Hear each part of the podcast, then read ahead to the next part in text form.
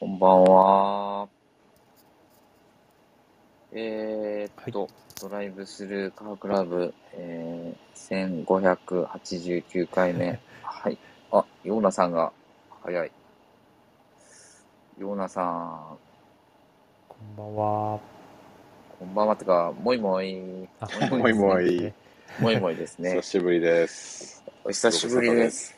ご無沙汰してます。今日、ちょはいっとカラーリングの話だから、ヨーナさん、いてくれたら面白そうだなと思ってたんで そうですか。嬉しいです。やっぱり、やっぱり。う。うんんいやいやいや。ちょっとなんか、ね、お国柄というか、いろんな特色が出そうだなと思ったりしてたんで、はい、お願いします。いいなと思っておりましたが、はい。えっ、とですね、という感じなんですけれども、えっと、ちょっと振り返ると、先週はお金な、値段の話とかで、こう、リスナーな車の値段の話ばっかりしてましたよね。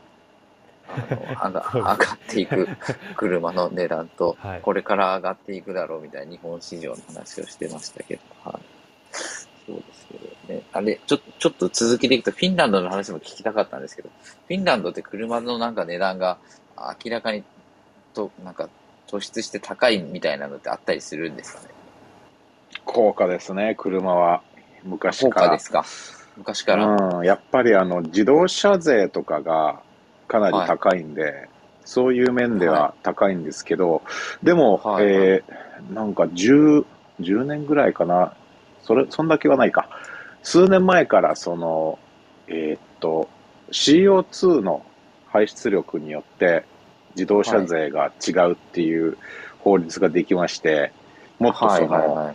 燃費のいい車を売ろうっていう風なね、うんあの、アイディアで。なるほど。で、そのためにあの、えーっと、すごいなんかスポーツカーとかさ、そういう、まあ、でかいエンジン積んでかなり CO2 が出る車っていうのは、30%から40%ぐらいの税金がかかって、なるほど。で、で、その、例えば、まあ、電気自動車とか、そういう、あの、CO2 が低いはい。車っていうのは、えーっと、現在、えーはい自。動車税は、えーっと、3%ぐらいですね。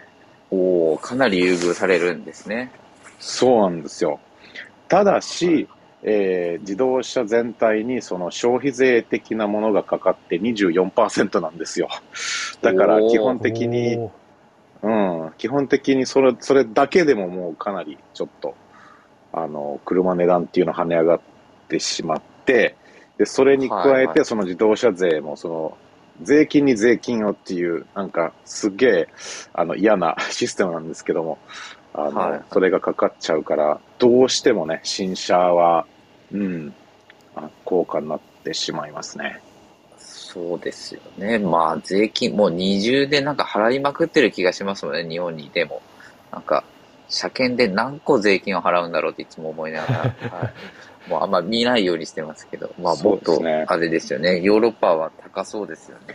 そうですね。それと、あと、その、毎年かかっちゃう税金とかもももちろんありますんで、あの、はいはい。所有、車所有するだけで、毎年やっぱ税金を払わないといけないっていう、あの、うん。こともあるんで、それにももちろん加えて、ま、ガソリン車とかだったら、もちろんそのガソリンとかかなり高いんで、今も、あの、1リッター、えー、2ユーロ切ってるところがあありまして、はい、はガソリンの値段でい。ねガ。ソリンが。ではい、はい。うん。で、2ユーロって言ったらな、どれぐらいなんでしょう？1リッター2ユーロ260円ぐらいですか？にうんうん、300円ぐらいはいはい、そうですよね。うん。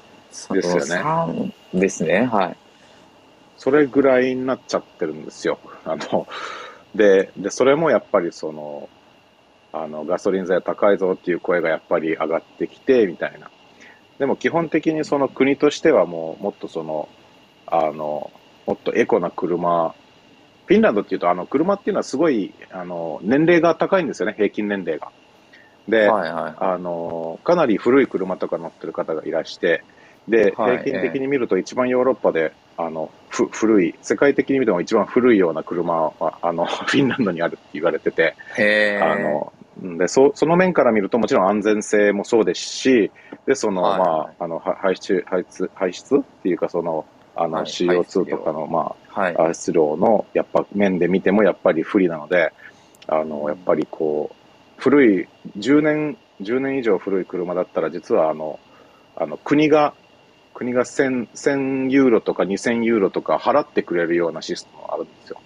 つまりその古い車を、あの、はい。そう、はあの、ちゃんともう動かないようにすると、それに、で、あはい。と新車を買うと、なんかこう、国からちゃんと、あの、補助金が出るっていうシス補テム助もあるんで。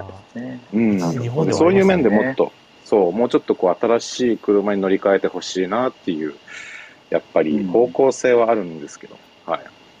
なるほどですね。まあでも、そして新しい車っていうのも、その燃費の悪い車ではなくて、あの EV みたいな車に乗り換えてほしいみたいなそうですね。になってるんですかね。うん、だからこの、はい。この面でそのちょあの、ヨーロッパ全体から見ると、フィンランドっていうのはプラグインハイブリッドがかなりあのよく売れてるんですよ。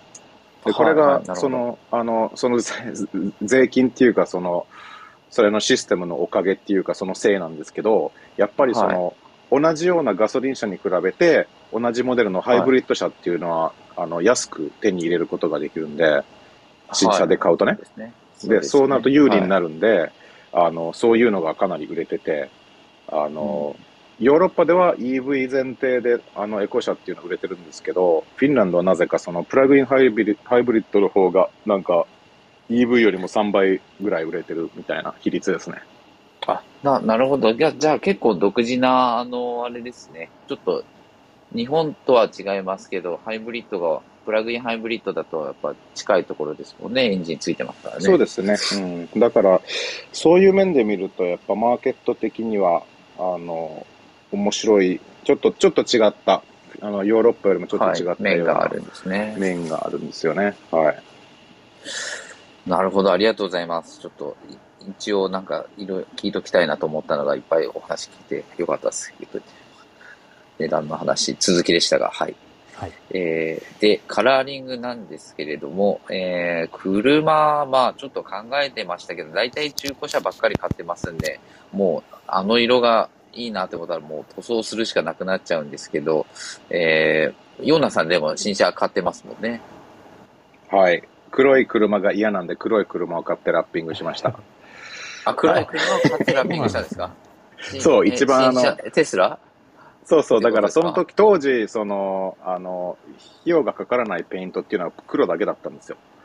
で、それがの、後に白に変わっちゃったんですけど、でもその時、当時、はい。はいあの、車を買った時に、あの、黒がやっぱりその、なんか費用別っていうか、その、あの、ベース、ベースの値段にその黒いのが入ってたんで、はい、デフォルトうんの色みたいになってるんですね。そう、デフォルトの色になってて、はで、それをもう買って、で、まあもちろんカラーリングの話なになるんですけど、めちゃめちゃ悩みましたね。な、何色にラッピングするかっていうのが。やっぱりこう、まあ、ですよね。うんだって普通さ、車、新車で買うと、まあ何色はいか決められてるじゃないですか。なんか青、はいブルーがあったり、はいはいレッドがあったり、シルバーがあったり、ホワイトがあったり、はい。でもラッピングすると、色っていうのは何百もあるんですよ。まあまあ、だから無限ですよね、もそう、無限なんですよ、ほとんど。だからその、はいはい。本当に色だけじゃなくて、どんなつ艶なのかみたいな、そのピカピカなのか艶消しなのか、その中間なのかみたいな、そういうコンビネーションがもうめちゃめちゃあるんで、あれはすごい悩みましたね。なんかいろいろ、あの、ネットで探しながら、なんか写真見ながら、あ、これいいな、みたいなの見て、で、結局ラッピングっていうのは、あの、写真っていうか、その、写真でカラーっていうの難しいんですよ、すごい。そうですよね。あの、ツヤ、ツヤがあるやつは、やっぱりその光によってすごい変わるんで、同じ色を違うところで見見ると、写真では全く別物に見えるんですよ。そうなんですよね。あれ、大きくすると色変わるんですよね。そう、だから車本当そのすごく大きいから。うん、光と背景と、その、もう、もう何も、何もかも影響しちゃうんですよ。で、だからその、あ、このキャラに決めたって決めた時点でいろいろググると、なんか変な色が出てくるんですよ。なんか写真でね。いや、これ、これなんか嫌だな、みたいな車が出てくるんですよ。いや、でもこれはこのカラーだから間違いないよ、みたいな。あの、そういう、そういう、あの、あの、ね、記憶がありますよ。かなり、あの、ググり、ググったし実物を見に行ったりして、うん、大変でしたね。実物の、いや、僕なんかあの、塗装のああの塗ったりする自分のとかじゃなくてなんかあのクライアントワークの案件のやつとかで、あの、お客さんというかクライアントが、まあ、あの、パントーンみたいな色で、これに近い色でみたいなので出してきて、で、塗装屋さんで出してきた色で、そん本当に塗ったんですけど、全然違う色になってましたもんね。そう、あの、おあのお面白いのは、車その、面白いですよね。そう、だから、く、車はさ、あの、ペイントするっていうか、そのカラーがある、あの、エリアっていうのは広いんですよね。そうすると、はいはいその小さいそのパントーンのなんかこうね、生地っていうかそういう小さなあの、あの、うん。なんか色で見ても、なんか想像つかないんですよ。これをう、ん。これをこう、車全体に塗っちゃったらどうな、どうなるのかっていうのがわからないんですよね。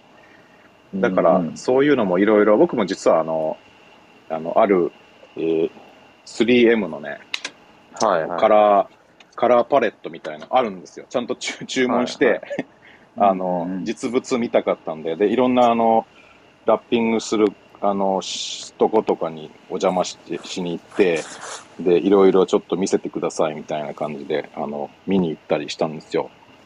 なるほど。で、やっぱりね、あの、だから、車、ね、あの、実物があると、なんかこのディーラーに行ってさ、なんかこうね、はいはいそのメーカーのカラーだったらディーラーに行けば見れるじゃないですか。でそうですね。もこれ、こういうラッピングっていうのは、世界に何個しかないぐらいの車がどこかにあってさ、なんかそれをこう、はいは実物はどうしても見れないじゃないですか。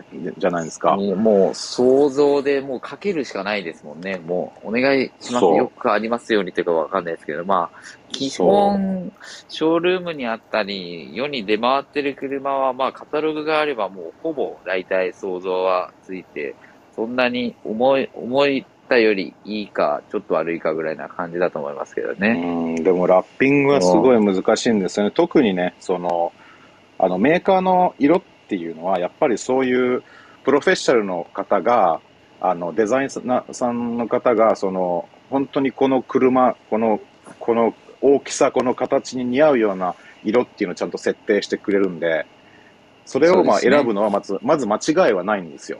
でもそれを、その無限無限のパレットから選んじゃうと、やっぱりこう、ちょっとね、おおもちゃっぽくなるとかさ、なんかこう安っぽくなるとか、そういうのが怖いんですよね、どうしても。ですよね。もうすごい改造車になってしまうみたいな感じですよね。プラでモデルもしかするとうん、そうそうそう。もしかするとうまくいってめちゃめちゃ意外とかっこいいものができるかもしれないし、下手すると、本当になんか、あちゃーってなっちゃう。見たくもないような色になっちゃって、それにお金かけちゃったみたいな感じ になるんで、どうしようもないんですよ、その時点ではもえー、あ、でも、ヨーナさんの、あの、ラッピングだったんですね。僕なんか普通に純正色みたいなのなのかって勝手に思ってました。う。うん、僕のはラッピングですね。ちょっと待って、あの、今ね、あの、はい。多分、あの、掘り出してきます、写真を。そうだった。この間に僕、ヨーナさんはモデル3っていうのは分かってるけど、何色かっていうのは、あんまり、でもあれ？黒なのか昔なみたいな。あれ？昔見せませんでしたかね？かなあの、ロゴ、キャンプ、テスラキャンプの、あ、そっか、あれ見せたんですなんね。かかな？なんか、だったりじゃあ今、あはいの、写真変えました。おちょっと僕の写真クリックすると変変わると思います。これは、メタリックみたいなマットですか？そうこれはですねグレーみたいな。そう、グレーなんですけど、あの、はいちょうどね、艶消しじゃなくて、ツヤツヤじゃなくて、ちょうど半分のね、半つ半ツヤみたいな。半ツヤへーはい。のはいはい。あの、グレーなんですよ。で、なぜこれにしたかっていうと、うんうんその、実は、本当の理由は、一昔前に、あの、はい。街で見かけた、ラッピングされた、あの、アウディのなんかこう、ワゴンみたいなのがあって、この色だったんですよ。ほうほうでめちゃめちゃかっこいいなと思って。ちょっと、でマッチョなやつですかね。そうそうそう。なんかちょっとバットモービルなんだけど、でも真っ黒じゃないかうんうんうんら、ちゃんと形が見えるし、みたいな、バランス的にすごいいいんですよ。で、うんあの、黒僕なんで黒が嫌いかっていうと、それはもうほんとうんシンプルな理由で、黒っていうのは形が消えちゃうんですよ。ディテールも。うんうんなるほど、なるほど。で、これ本当にそうで、実はぜあの、黒い、黒い、車を新しくもらって、まあもちろんそれはもう、あの、穴が開くほどいつもこう見見つめてるんですけど、ラッピングしてから現れた、しあの、形っていうのができて、はいはい。こう、黒い時には見えなかったような、こう、なんかこう、ちょっとだけまあ、プレスラインというか、そうそう、そういうのがもう全部なくなっちゃったったんですよね。で、はいはいあの、この色にすると、あの、ちゃんと光は、だから鏡じゃないから、反射はないんですよね。そうすると、やっぱりその形が綺麗に見えるんですよ。形がそのものが見える。そうかも、そうかも。いや、うん僕、ちょっとちょうど2、3週間前に全然別のやつでモデル3を、あの、テスラから借りてたんですけど、あの、ちょうど広報車で、あの、ファームウェアをアップ、なアップデート途中のやつを借りてて、で、あの、明日新しいのが来るんで、それで復活しますみたいなので、あの、ファームウェアが途中じゃないのとどっちがいいですかって言われて、あの、ダウンロードするとこが見たいんで、中途半端なやつでお願いしますって言って、ガンメダのやつを借りたんですけど、えっ、と、結局それなんかうまくダウンロードができなくて、あの、黒いやつにすぐ変えてもらったんですけど、ある程度最初撮影して当たりをつけてたんですけど、黒になった瞬間、そう言われてみればなんか割とのぺっとしてしまったような印象がありますね、色が。黒だと。そうですよ。だからそういうことも考えると、実は、あの、これ、後々気づいたんですけど、実は、あの、かなりあの、プロトタイプとか、そう、コンセプトモデルって発表されるときに、こういう半ツヤなカラーが多いんですよ。そうですね。本当に形を見せるためにね。うんだからシルバーと、シルバーとこういうちょっとグレー系のものがあるんですよ、よよく。うん。そうですよね。まあ、形が、シルバーうん、もっと、そうですね。で、これはちょっとダークシルバーって言って、あの、サティン、サティンダークシルバーって言って、まあ、サティンって言うと、まあ、その、ツヤ、ツヤが半分あるっていう意味なんですけど、あの、これをつけると、なんかこう、形がよくわかるし、で、結局、あの、グレーだと、あの、ちょっと汚くなっても、あの、2、3歩、あの、遠くから見ると汚く見えないんですよ。あ そうですね。まあ、泥、泥が同じ色してるみたいそうな。そうそうそう。ちょっとね、あの、はいあの、水たまり走っても、あのい、ちょっとだけこう、あの、よ、あの、なんかこう、は灰色になっちゃうんですよね。どうしても色ってはい。馴染みますよね。まあ、カモ、もう、あの、カモフラですよね。言ったらね。そうそう カモフラですよねそういう、そういう意味でも、なんかこう、あんまり手手間、手間取らない色で、確かにあの。なんか、すげえ、すげえなんか、あの、わ悪口言ってるようなんですけど、でもそういう面で見ると、なんかこう、うん手入れが簡単で、で、まあ、一応、すごいかっこいいんですよ。なんか、超ファイ、ファイタージェットみたいな、あの、戦闘機みたいな色なんですよね、本当に。なるほだからこど。うヨーナさんあの、そうだったら、このテスラ早く聞いとけばよかった、色。まあ、でもいいか、今日聞けたんで。うんうん。で、ちなみはに、ちなみに、あの、うちの奥さんが、あの、はい。車でよくオフィス行くんですよね。まあ、今日もそうなんですけど、はいオフィス行くんですよ。そうすると、その同僚から、その車、まあ、あの、ガレージに止めて、で、まあ、もちろんオフィスに仕事ししに行くんですけど、後々来た同僚から、あの、あのバットモービルテスラは誰のだって聞かれて、なんか僕だけちょっとだけ嬉しかったですね。なんか、バットモービルって言われて。バットモービル、いいですね。確かに。うん。かっこいいですよ。かっこいい。バットモービルか。なるほど。お、そして高橋君に佐々木君にこんばんは。まあ、こんばんは。あれですね。グレーのところでいくと、佐々木君の MG は思いっきりグレーですね。でも、ニュートラルグレーですソリね。ね、ソリッドなグレーですね。はい。グレーはでもちょっと流行り、流行りつつある色だけど、MG のグレーは昔、由緒正しきグレーですね。どちらかといううと。そですね。流行ってますよね。なんかクラシックカーでも最近グレー見るような気が多いでしますすよねよね。まあ新車でもそうですし。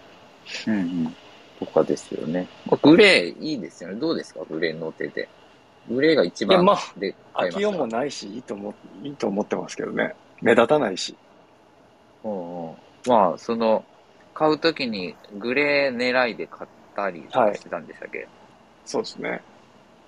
あ、なるほど。あ、まあグレー狙いで行ってたんですね。そしたら、ね。そうです、そうです。まあ、グレー狙いっていうか、まあ、グレーを探してたわけじゃなかったんですけど、まあ、なんか、いろんな写真漁ってると、やっぱり、まあ、モノトーンの M 字ってあんまりいないじゃないですか。まあ、それそうで、ですね。まあ、なんか意外性もあるし、うん。まあ、あとやっぱり、そうですね。まあ、なんかグレー系の色のない感じが、なんか逆にイギリスっぽいなっていうのもあってっていう感じですね。なるほど。そうですよね。曇天な感じで。確かに。白とかも多いでしょ、結構。あ、そうですね。あの、ちょっと、レーシングホワイトってやつですよね。見ました、うん見ました、最近。し結構で、あの白も割とその白いけど素朴な感じつつでもやっぱり英国車なんだなっていう感じがあるのがすごいなって思いますけどね。いや、あれも独特ですよね。雰囲気がある。あれもめっちゃ好きです。ですよね。いいなと思いますけどもね。そして高橋くんは一番変わった色に今乗ってるんじゃないですか？そうですね。結構希少色っていうふうに聞いてますね。何、何色って言ったらいいんでしたっけ？ボクスターは。えーっと、ボルドー的な感じですか？ぼあ、そうですね。ボルドーですかね。なんか、うんうんワインレッドとブラウンの中間みたいな、うん、なるほど。色なんですけど、うんなんかか、カルモナレッドっていう一応正式名称でしたね。カルモナレッドタリック。っていう色です。名前がキザですね。なんかすごい、すごいいいですね大人、大人な、大人なカラーですね。うんあーお酒の入ったチョコって感じですね。ああ、なんかそんな感じ。なんかそんな感じですね。いいです同ね。じカルモナレットのリモアがたくさん出てますよ。高橋さん買うしかカない。ルモナレッへーあ、ええー、本当だ。カルモナ。レットで僕もグググりましたら、リモアがめちゃくちゃ出てきましいいですね。あ、でも濃い、濃い色ですね、赤でも。結構。光でいろいろ変わりそうですよね。うん。これは、なるほど。本当だ、リモはめっちゃ出てきますね。リモはめっちゃ出てきますね。めちゃいいですね。た。リモアとボクスターとカイエンしか出てこないですね、カルモナレット。うん会にもあるんだ。えーああ、でも、割と色が光で全然変わるじゃないですか、この色は。そうですね。なんか印象は結構、あの、太陽の下と、あの、はいガレージの中ととかで、ちょっと変わって見えたりしますね。あー良さそうですね。うん。でもなんか初代のボクスターは結構、あの、この色以外も結構素敵だなっていうふうに思いますね。うんうんうんあの、し単純な、あの、シルバーも割とた見るといいなって。思いますし、はい。うんうんあの、イエローとかもなんかいいですよね。ちょっとなんか。遠い感もあって。わかります、わかります。もうあいや、もうあの、ベタなもう、なんでもないシルバーのやついいなってすごい、たまに見かけた時に思いますね。あの、いいですよね。あジのやつ。なんか、何の変哲もないあの黒の内装で。そうそうそうそう。なもう、ただ普通みたいな感じなのがいいですね。はい。そうなんですよね。確かでも、ポルシェとかはなんか最終のなんか役員会議みたいなみんなシルバーであのデザイン決めるかなんかって聞いたかようなことありますけどね。うんなんか全部シルバー基準なんですよね。確か。えーやっぱり一番形が分かりやすいっていうんですかね、さっきのヨナさんの話じゃないですけど。はい、みたいなとこなんじゃないですかね。そうなんですよね。やっぱりこう、で、あとね、あの、普通車のデザインっていうのは、あの、最終的にはクレイモデルで作るんですよ。で、クレイで作ると、やっぱりこう、光があんま反射しなくて、やっぱその、まあ、うんまあ、あの、まあ、その、艶消しみたいな色なんですよね、本当に。で。それであのうんそうそう、粘土ですからね。で、でそれをやっぱりこう、手でこう削って、形を作って、で、まあ、ホイールとかつけて、で、形ね、あの、そのボリュームとかいろいろ見るんですけど、それを、あの、こう、すごい、えーなんていうのかな、えーシシルバーラッピングみたいな、なんかこう、うんあの、アルミホイル。ルみたいなね、そういうすごい、あの、面白いマテリアルで全部、あの、こうカバーしちゃうんですよ。そうすると、そのメタリックな色を、こう、出せて、で、ちゃんと形が全部見えて、その光がどういう風に当たるのかとかさ、そういう細かいとこがちゃんと見えるので、だからシルバーが一番やっぱ多いですよね。そういううん時点で使われる色っていうのはね。まあそうでしょうね。そういう、一番なんかね、反射して、うまく陰影が出せるんですよね。っていうのはなんとなく想像はつきますね。いやー、まあそんな感じで朝の調べいきますか。はい。いきますか。今回は。今回はどこから行きますかね。あ、ちなみに、今日はあの、ドライブスルーのと DT カークラブの方の投稿でトップ画像として使われたディフェンダーカラフルなディフェンダーがあったと思うんですけどさっきさっきまで自分も気づかなかったんですけどあれダイキャストの写真って気づいた方いらっしゃいました？ダイキャスト？ミニカー？ってえあれミニカーです。あの、ミニ？そうなんですよ。僕、片っ端からいっぱい探してたんですけど、さっき始まる前に浅野くんに、あの、このディフェンダー、ライキャストって分かった？って言ったら、ええーって言ってたんで、ホイールまでちゃんとデザインされててすごい。光の反射とかも綺麗になっててまさかあれがミニカーだとは思わなかったですなんかまあ何個か、こう選んで、ディフェンダーの実写のやつをうまくどうにかして乗っけようかなって言ったんですけど、なんか気に入らず、いろいろまた探して、あさってた時に見つけたやつでしたね。はい。ポール・スミスのウェブからはい反応いただきましたが、はい。で、はいあのディフェンダーに近いやつで、あの多分皆さんご存知ワーゲンからハーレークイーンっていう名前であのポロとかゴルフですんごいカラフルなやつが出てたの覚えてますか、はい直近だと、はい。はい、ポロとかでもまた出てたんですけどあれなんか単純にファンキーな思いで作られたのかなって思ってたんですけど実はちゃんとなんか技術的な理由があって皆さん誰かそのあの塗り分けの理由が分かる方いらっしゃったら答え。塗り分けの理由ですか？どうですか？はい。塗り分けの理由がちゃんとあるんですよ。もうあれってもうなんあかあのミステリーツアーみたいな感じじゃないんですか？なんかどこに連れてかれるか わからなくて、シャッフルみたいになってるってわけじゃないんですか、あのボディパネルのカラーカラーはシャッフルできます。あの納車される人には。あ、どうがマジか。何色。でとか選べないです。あの、えー。シャッフルね。はい。だから、もしかしたら右だけ黒で、左だけなんか赤みたいな。ってこともあり得る。はいまあでももうちょっとそこまで極端はないのか。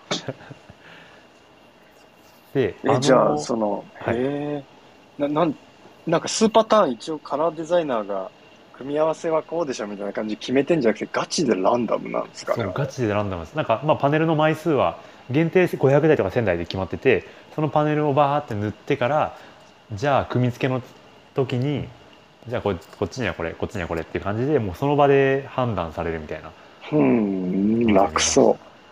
へえ。でその、まあ、ゆえんというかあの理由なんですけどもともとポロとかゴルフ3ぐらいからこれ有名になったんですけど実はもうタイプ1のビートルの時からこれがあの塗り分けのモデルがあってでそれはあの特に市販されたわけじゃないんですけど広告であって、まあ、ギャギャグですよね。あの、ビートルの時は割と。はい、はい。で広告用の1台でそれの、まあ、塗り分けの理由がそれまでその車のパネルってボディパネルって割と、まあ、3枚ぐらいで構成されてたというかもう側面1枚ドーン、前後1枚それぞれドーンみたいな感じだったのがビートルタイプ1の時はそのそれぞれクォーターパネルとかドアが1枚あってみたいな感じでそれぞれ分かれてるんで、まあ、事故とかしてもそこだけ変えられますよっていううん。これだけパネル分かれてるんですよカラフルなぐらいっていう風な意味意味合いで塗り分けがされて広告用に作られたらしいんですうん。でそしたらその広告を作ったえこのままカラフルなの市販してくんないの？みたいな話が上がってで、まあ、ビートルでは作られなかったんですけどそれが後々ポロで実際に売られポロじゃないゴルフ3で初めて実際に販売されるっていう時間かかりましたね、だいぶ。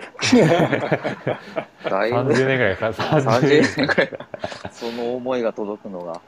でこれが1000台ゴルフ3で1000台作られてで500台が欧州で、えっと普通に受注で残る500台は当時のマクドナルドのキャンペーンで当選者に配布されたらしいですマジか。これめちゃくちゃ面白いなと思ってマクドナルドマックで、のキャンペーンで。え、マックのこの、マックのえ、ハッキャンペーンで。ピー、ハッピーなんだっけ？あの、ハッピーセットみたいな。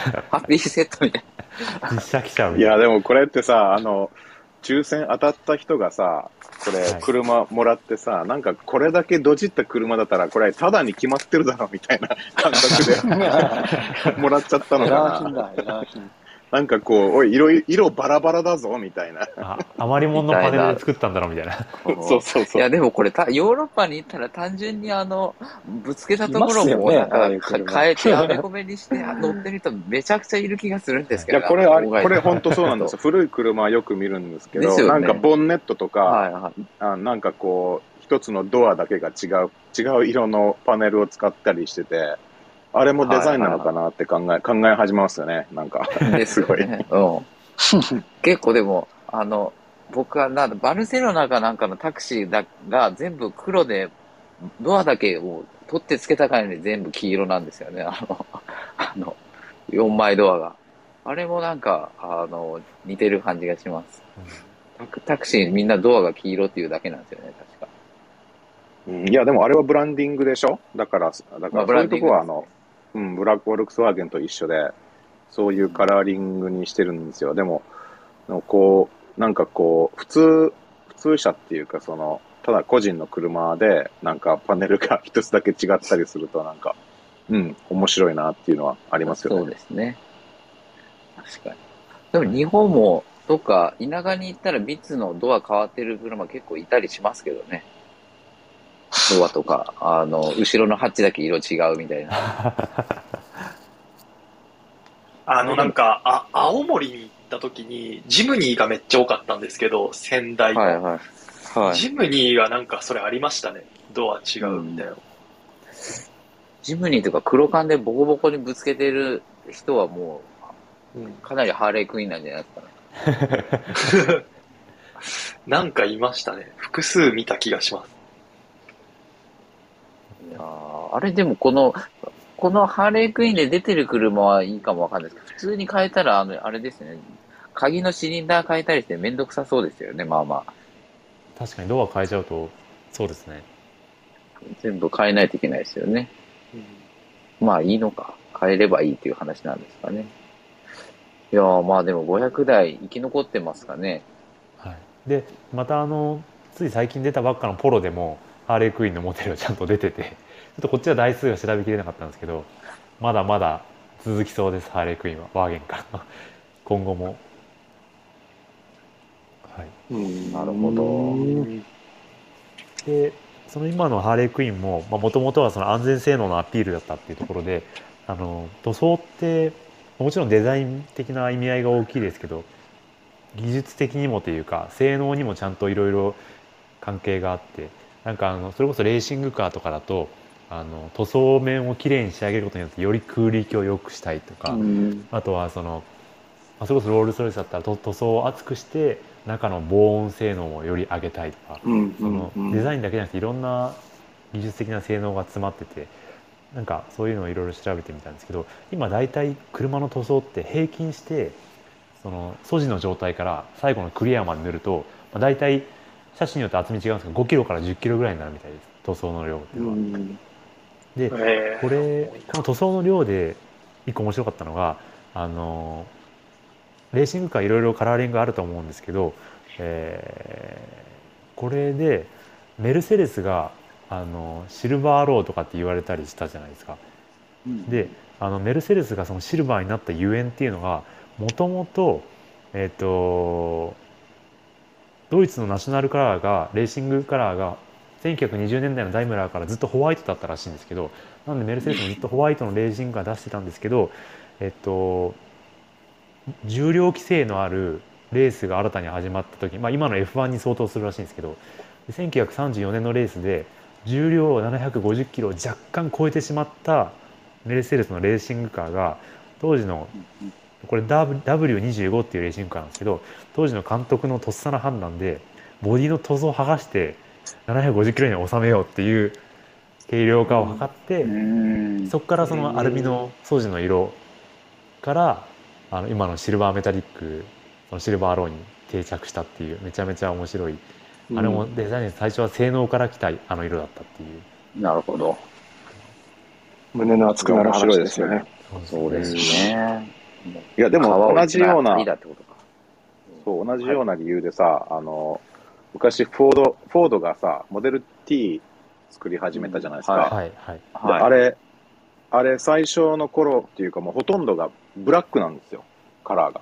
うん。はいははい。塗装がね。でで、うん。フォード、フォードモデル T っていうのは、黒だけしか買えなかったんですよね。で、そうです、ね、これがはい。なぜかっていうと、その、いろいろ塗装をね、あの、やっぱりこう、あの、ベルトコンベヤー使って、でもはいもっとこう、はい大量生産し始めたく第一の車ってまあ有名なんですけども、それをとにかく早く出来上がらそうとしたんですよ。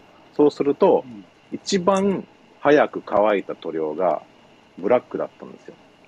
なるほどその理由で、車は全部黒っていう風に決めたらしいんですよね。はあ、そうまさなんですにあの自ね。分が調べた時もそういうふうに出てきましたなんかそれまでモデル T が出るまではだいたい平均完全乾燥まで40日かかってたのをモデル T は1週間まで短縮したらしいんですよそれは効果あるな。40日乾かない。よん40、40日 ?40? ん？よ40日ですうわ。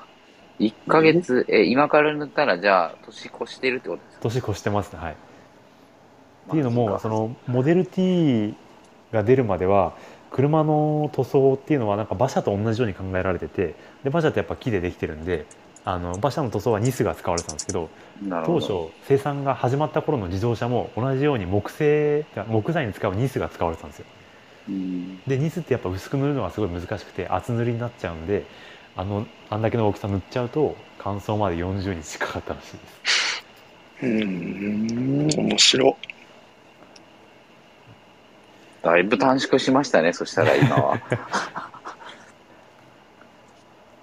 その、じゃあ、ちなみにうん、現現在はさ、あの、オーブンとか使ってるからかなり早くはい乾くんじゃないですか。はそれでもやっぱり新車っていうのは、こう、納車した時点からは、やっぱ何週間かはやっぱりこうね、あの、優しくしないといけないんですよ。塗装には、普通はね。うんそう、やっぱこう、どうしても塗りたてだと柔らかいんで、あの、うんそういうのは、まあ、まあ、大抵はね、その、ただ、あの、ワックスだけはかけないでみたいなことは言われるらしいんですよ。でも、はいはいはあの、それ以外だったら、まあ、まあ、普通に乗って、まあ、乗り回すんですけど、でも、一応、一番最初時はちょっと、ペイントっていうのは柔らかいんで、ちょっと気をつけようねっていうことは聞いてます。い。なるほど。あ、もうそれテスラに至っても、そういうアナウンスというか、あれ、注意があるんですか？そう、あのね、実は、あの、今乗ってる黒い車、まさにそうだったんですけど、あの、ペイントゲートっていうのがありまして、おあの、あの、ちょっとだけあの、まあニュースになったぐらいなんですけども、特にあの黒い塗装っていうのはすごい柔らかかったんですよ、当時。はい。で、で例えばその、僕もそうだったんですけど、実は今あの、えー運転席側のドアにちょっとだけ傷がついてましてて、で、はいはいそれあの、ラッピングしても、ラッピングっていうのはすごいあの、薄いんですけど、ラッピングしてもちょっとだけ見えるぐらいに傷がついたんですよ。で、これは何かっていうと、買った2日ぐらい後に、あの、僕、あの、ジャケットを着て、運転席のドア開けた時に、ジャケットのチャックの一番下のメタルのとこが、ちょっとだけドアに当たっちゃったんですよ。ああ、はいはいはい。で、でそれで、なんかこう、もう20センチぐらいの、なんかこう、傷がぐっついちゃって、ですげえ悔しかったんですけど、それだけ柔らかかったんですよ、当時はね。で、今はそれ直されて、もっとしっかりしてるんですけど、で、その時に、あの、あの、納車されたオーナーさんっていうのは、かなりその黒、黒がなんかこう、特にあの前輪、四輪駆動の場合、前輪がこう、いろいろ石とかを跳ね上げて、一番その、下の方ねっていうかその、前輪の後の、まあ、スペースね、そこ、ドアの下のところなんですけど、そこが特にまあ、こう、傷つきやすいから、あの、テスラがその、マッドガードみたいなのを、あの、手配し始めたんですよ。なるほど。なんかこう、む無料アップグレードみたいな感じでね。はいはい。対策品みたいになってる、そう、。対策で。はい。うんで、それがすごいなんかこう、かなりいろんなまあ、Facebook とかまあ、ソーシャルメディアでもいろいろ騒がれたんですけど、実は今乗ってる車がまさにその時代の黒い車なんですけど、でもラッピングしてるからどうもこうもないないんですよ。だからラッピングしてよよかったなって思って、あの、はい。まあね、あの、良かったんですけど、でもラッピングされてないようなはちょっとだけね、あの、大変でしたね、そういう、その時は。なるほど。まあ、神経質になったらすごい気になるでしょうね。そしたら、そうです。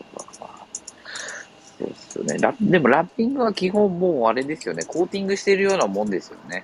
もう、プロテクションというか、プロテクトしてる感じですよね。なんか、色、色味も変えれるし、みたいな。そうですねだから半分そう、半分、あの、ラッピングした理由っていうのは、あの、まあ、もちろんラッピングももちろんお金はかかるんですけど、例えばその、テスラの場合だったら、例えば一番欲しかった色っていうのは、その、あの、マルチカラー、ああマルチレイヤーレッドみたいな、一番高いやつだったんですよ。でそれもなんかもう、もう2000、2800ユーロぐらいだったんですよ。カラーだけで。うん、そうすると、その、その、そのお金をラッピングに使うと、好きなカラーが選べて、しかも、その、ペイントのプロテクションにもなるっていうことを、こう、考えた後、やっぱラッピングしようって決めたんですよね。はいはい。いいですよね。多分日本ほど、フィンランドってそん、あれですよね、過酷じゃないですよね、気候も。寒そうではありますけど。なんか、日本だとラッピング結構あれなんですよね。2、3年しか持たないんですよね。紫外線というか。うんそうですね。紫外線がやっぱきついですよね。で、今は、えーっ夏場と。ラッピングしてから2年半になって来年3年、三春に3年になるんですけど、大抵そのラッピングはまあ4、5年は持つっていうふうに言われてて、えーで、だから4、5年経ったらどうなるのかなって、ね、半分ななんかこうチャレンジなんですよ、僕も。なんかこう、どうなるのか、はいはいたの楽しみで、あの、はい。その時にまたラッピングし直すかみたいなそういう話はありますけど、うん、でも基本的にその、まあ、オリジナルペイントの、まあ、そのプロテクションみたいなか、はいはい考えで、まあ、やってますね。ただし、石とかが飛ぶとね、ちょっとだけ、あの、ラッピングがかけ、かけてるとこがあるんですよ。あの、ボンネットとかに、はいやっぱり。うんフロントの飛び石食らいそうですよね。それも仕方なさそうですね。そうそう、ちょっとだけね、あの、食らってるとこはありますね。まあまあ、まあ、7万キロももう走ってるんで、まあ、それは仕方おない結構ですね。はい。いいですね。なるほど。はい。浅野くん次行きますか、じゃあ。はい、えー次は何の話をしようかなという感じなんですが、えー塗装の厚みですねなんかよくいろんなところで欧州車の方が日本車の方が塗装はどっちがいいみたいな話って起こると思うんですけど、えー塗装の厚みって皆さん国産車例えば日本車のじゃあヴィッツとか日産のマーチとかあの辺のコンパクトってどんぐらいの塗装の厚みがあると思いますか？って聞かれてもなんか難しいと思うんですけどどうですかね。これでも、塗膜って測る、あの、そうなんですマシンがあますよね。計があるので、はい、あのあ、なるほど。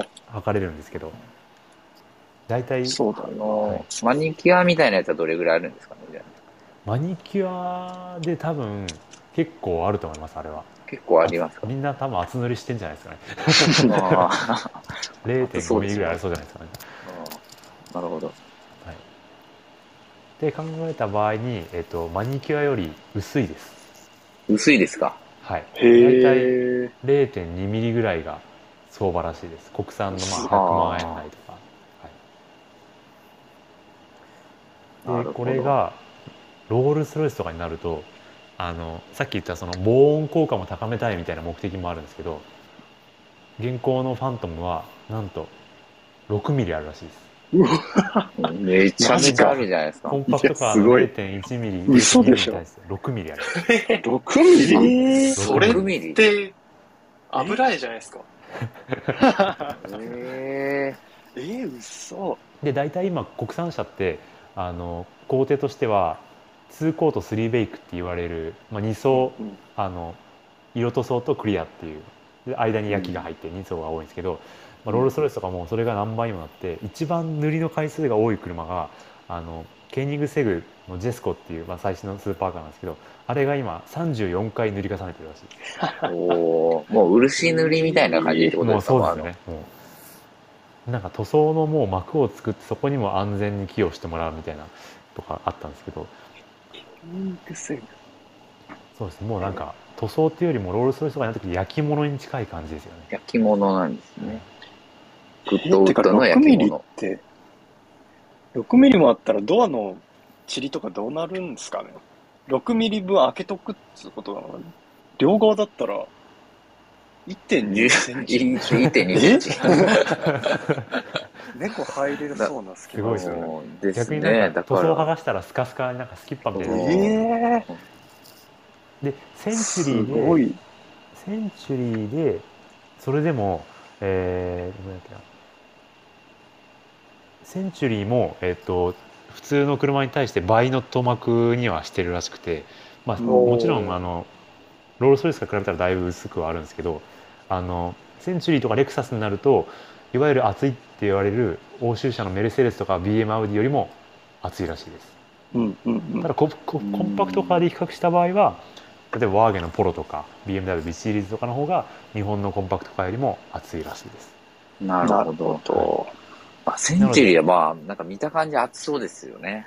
うんで。センチュリーのなんか塗装工程もすごい面白くてでセンチュリーの月間の生産台数大体50台ぐらいらしいんですけどで工場にはベルトコンベヤーとか一切なくて全部生産するやつはあの台車の上に乗せて工場内移動するらしいんですよでうんこの色塗装の特に黒は、えー一回クリアまで塗った後にまた同じ工程を繰り返してるらしくてでそのどこまで仕上げるかっていうのが目標が VIP の人が後ろから降りて、えーと C ピラーでネクタイを直す時に、まあ、もうそれが鏡として使えるレベルっていうのが目標らしいんですね。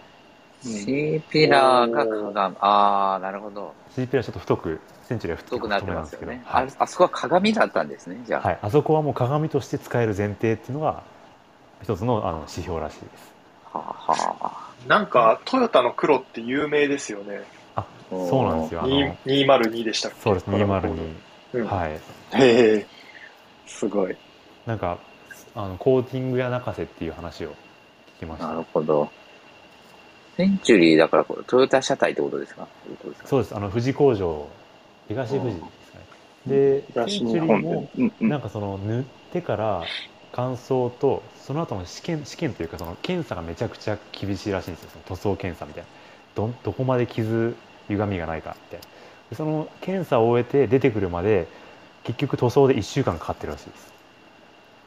なんでモデル T, T 型フォーロと変わらない時間かけて一応塗装をしてる乾燥っていうわけではないですけど検査とか含めるとセンチュリーは塗装の工程に1週間かかってるらしいですああ、なるほど。まあ、それでもだいぶ早くなってるってことですよね。ですねはいうんへえ。ちなみにあの、ロールスロイスの塗装、多分これ、朝の調べでも出たと思うんですけど、あの、塗装された後に、えーっと、こう、一番先端から最後までその、あの、ウィンドウの下のところに、あの、ピンストライプって言って、ラインが入ってるんですよね。うん線が入ってるんですよ。はい、うんはいはい塗装された。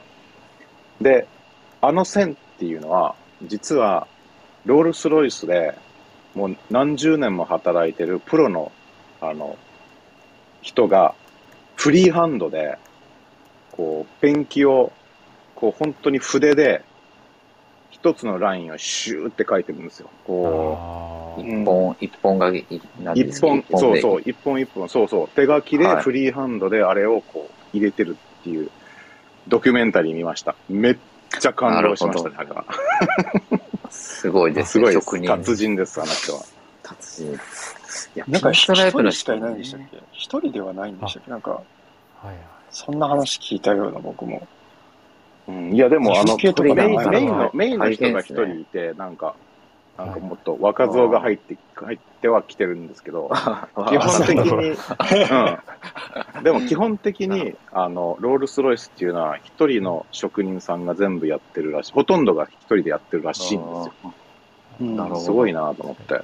今調べたらはい出てきました元看板職人の人がやってて今。この記事が今見ている記事2014年現在は社内でその人だけで大体ファントム1台を4時間ぐらいで書き終わるってますやった。すげえ。仕事の半分。すごいすごい。えー、ロールスロイスって一日何台作ってんの？どうなんですかね全然作れないじゃん。へえ。すごいですね。ファントム4時間。まあ、そのなんかし集中力がすごそうですね、その、最後の仕上げですよね。いやー、この記事くしゃみできませせんね。できませんね、本当に。この記事にも周りに何があっても絶対に動じずにじょ動じぜずにもう全く動じずに書くみたいな言ってますねえー何があっても集中するみたいかっこいい。すごいですね、さすがですね。ははもうその厚みも加わってるってことですかね、6ミリ それそれでマニキュア分ぐらい加わってるかもしれないですそこが、それが5ミリぐらいあるんですよ。重ねはい。はいあとはですねちょっと全然方向性が変わっちゃうんですけどやっぱり塗装色特にあ今これ聞いてくださってる方は分かんないですけど日本に暮らしてる方だと実感するのが塗装色によるリセールバリューの違いじゃないですか。黒は人気がある白は人気がどうみたいな話で結構金額って決まってきますよね。この辺の価格とかってヨナさんフィンランドの方とかではそういう色によって価格の違いとかってあったりするんですか？いや、ありますよ。あの、どのメーカー見ても、やっぱりその、標準で付けられるカラーと、で、なんかもうちょっと何百ユーロかっていう、まあ普通はメタル、メタリックカラーとかそういうので、違いはありますよね。あとはまあスペシャルカラーとかは除いて、うん。まあそんな感じですよね。あ、そうなんですね。やっぱりあるんですね。そうなんか、まあ、日こっちで本はね、そうですよね。なんか売りやすい色ってすごい保守的な色ばっかりですよね。そうですね。なんか、レクサスとかと調べてみたら、あの、人気のない赤と、逆にすごい人気の黒だと、同じ走行距離程度でも100万違ったりするんですよ。へうん結構中古車屋さんでもありますね。そういう不人気な色を買ってきて、全部塗装しちゃって、高くえー、全部。え結構それでうまくやってるお店は、大手でも結構あります。ー、そうなんです。塗ってしまえば。うんもう全部白黒にしちゃうっていう。はいはいはい。ちょっと寂しいんですけど。はい、あの不人気色は好きですけどね、なんか、なんでこんな色にしちゃ,、しちゃったんだろうみたいなっていうと失礼ですけど、はい。変わった色っていいなと思いますけど、キャラが出やすい感じではい。すね。でこの白、黒、グレーとかも、あの、調べてみたら、景気によってだいぶ比率が変わるらしくて、あのほ、景気が悪いと、やっぱりその目立たない白黒グレーがすごい売れるようになるらしいんです。で、景気がいいと、さっきの不人気色じゃないですけど、ちょっと目立つ人とは違った色みたいなのがどうしてもすごい増えるみたいなへ話え。でしたね。なるほど。なのでそういうわけですか。はいこ。こに30年の失われた20年とか30年とか言われてるからずーっと白黒売れてんのかなみたいな。もうシルバーばっかりですよね。確かに。そういうわけか。なるほど。というわけで、とにかくなんだかんだこう53分とかなってますね、もう今ね、時間を見ると。はい。朝の調べさ、あの、最後に言い残したいことありますか？最後、これ朝の調べ関係ないかもしれないですけど、皆さん、インスタグラムでドライブスルーのキャンパークラブフォローいただいてますでしょうか？まだの方は、ぜひ今すぐインスタを開いて、キャンパークラブをぜひフォローしてください。今週末もまた新しいネタを投下する予定です。ぜひ来年のキャンプシーズン向けてフォローしてください。朝の調べの他はキャンパークラブを頑張ってますからね。はい。はい。えーとという感じで自分は以上です。はい、ありがとうございます。ちょっとじゃあ、行きまして、インスタのちょっとまた直前にたくさんあげましたが、えっ、と、カラーリングの話、えっ、と、ちょっといアンケートいきます。この色お好きですかで、あ、これポール・スミスの、えっ、と、911ですね、ナロー。これなは、えー、78%。まあそうでしょうね。100じゃないだろうなとは思ってましたけど、はい。が、はいですね。これ乗れます？これ。これ乗ろうと思ったら佐々木くん乗れますか？うん。いや、まあ、あげるって言われたら嫌ですね。あ嫌ですね。はい、見るだけにしときますね。まあ見るだけにしておきます。まあ、まあ乗るのは乗るかな、俺も。はい。次、カウンタック、緑で、この、ブリティッシュなカラーリングのカウンタックこれどうですかね？96%ハイですね。えー、ほとんどハイかな？一人家が来たりしてますね。えー、次、えっ、と、ゲレンデのこの、これ何グリーンだっけな？この、これ純正色ですね。中がチェックのやつ、これ96%。これいいですよね。えー、で、次、これシルバーの、えー BMW の、えっと、これコンセプトカーですね。なんとか、えっと、インテミニアみたいな名前のやつじゃなかったかなと思いますけど、92%。ちょっと、あんまりカラーではないんですけど、まあ、シルバーで、えーっていう色でどうかなと思いましたけど、ちょ若干、あれかな。えっと、で、次、アルファ。アルファちょっとこの、リフトアップしてるやつで、えー、これは88%ハイですね。前、あフロントの色が効いてます。えー、次、ラダ。ラダ2番のこのロスマンズ。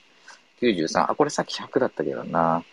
次が黄色いスプリンターですね。これ、これでも純正色っぽいんですよね。